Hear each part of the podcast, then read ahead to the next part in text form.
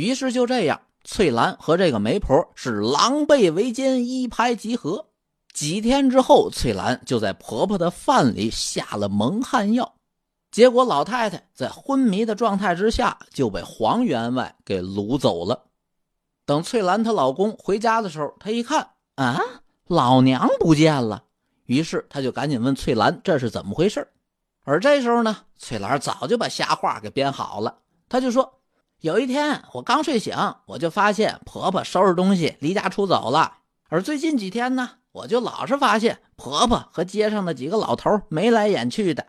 你说她这次离家出走，会不会是跟哪个老头私奔了呀？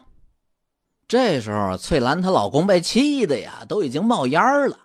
放你娘的狗臭屁！你妈才跟人私奔了呢。虽然白氏他儿子知道。自己老娘守寡了几十年，她不可能老了之后反倒是私奔了。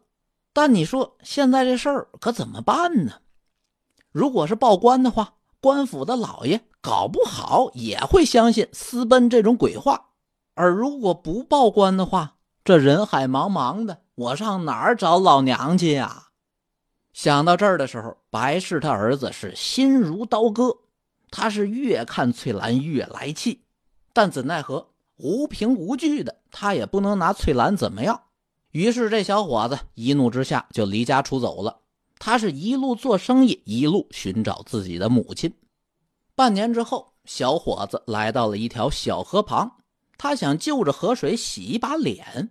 结果他洗完脸一抬头啊，他就发现河对岸有个老太太正跟那洗衣服呢。他一看这老太太怎么这么眼熟啊？等他走近了一辨认，他才发现，哎呦，他还真是自己朝思暮想的母亲。白氏母子抱头痛哭，这些细节咱们就不赘述了，咱们就来交代一下这半年来白氏是怎么过来的。想当初不是有个黄员外花了十两银子把白氏给买走了吗？其实这黄员外呀，也不是一个太坏的人。他把这老太太弄回家之后，他就发现这老太太是真倔呀。白氏就一口咬定了：“你要是敢玷污我，我就跟你同归于尽。”于是黄员外被逼无奈之下，就一直也没敢碰白氏的身子。白氏的清白虽说是保住了，但他毕竟是人家花钱买回来的，我就算是不碰你，哈哈，你也别想跑。于是这半年来，他就一直待在黄员外家，当了一个洗衣服、做饭的老妈子。现在白氏他儿子一看，既然老娘已经找到了，那咱们就赶紧回家吧。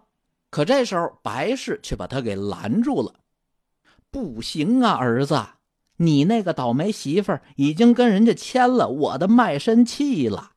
要是现在我冒冒失失的跑了，人家非得找到咱家去不可。”这时候，这当儿子的就犯难了。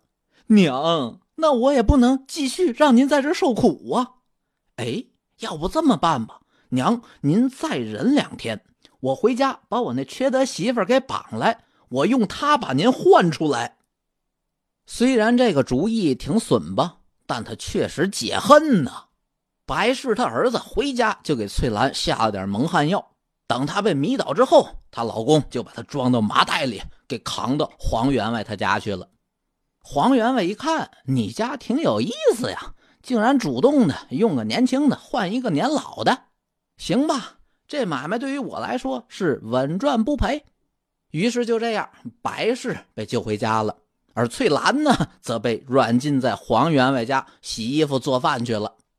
时间一晃，半年又过去了。翠兰儿他爹去白氏他家看女儿，结果他一看，嗯，女儿不见了。这老头就不干了。结果在他的追问之下，白氏就把自己被翠兰给卖了。然后他们母子俩为了报仇，又把翠兰给卖掉的事情全都跟亲家说了。翠兰他爹一听，虽然这事儿是翠兰做坏事在先。但你们也不能把我女儿给卖了，就再也不管她了。于是，在翠兰他爹的要求之下，白氏就掏了一笔钱，去黄员外他家，又把翠兰给买回来了。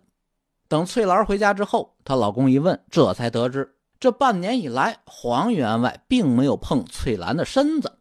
可即便如此，翠兰这段时间可没少干体力活。这时候，这丫头被累的呀，都皮包骨头了。白氏一看，既然儿媳妇已经受到惩罚了，那咱俩之间的恩怨就一笔勾销吧。于是，在故事的结尾，这一家三口又开始平静的生活在一起了。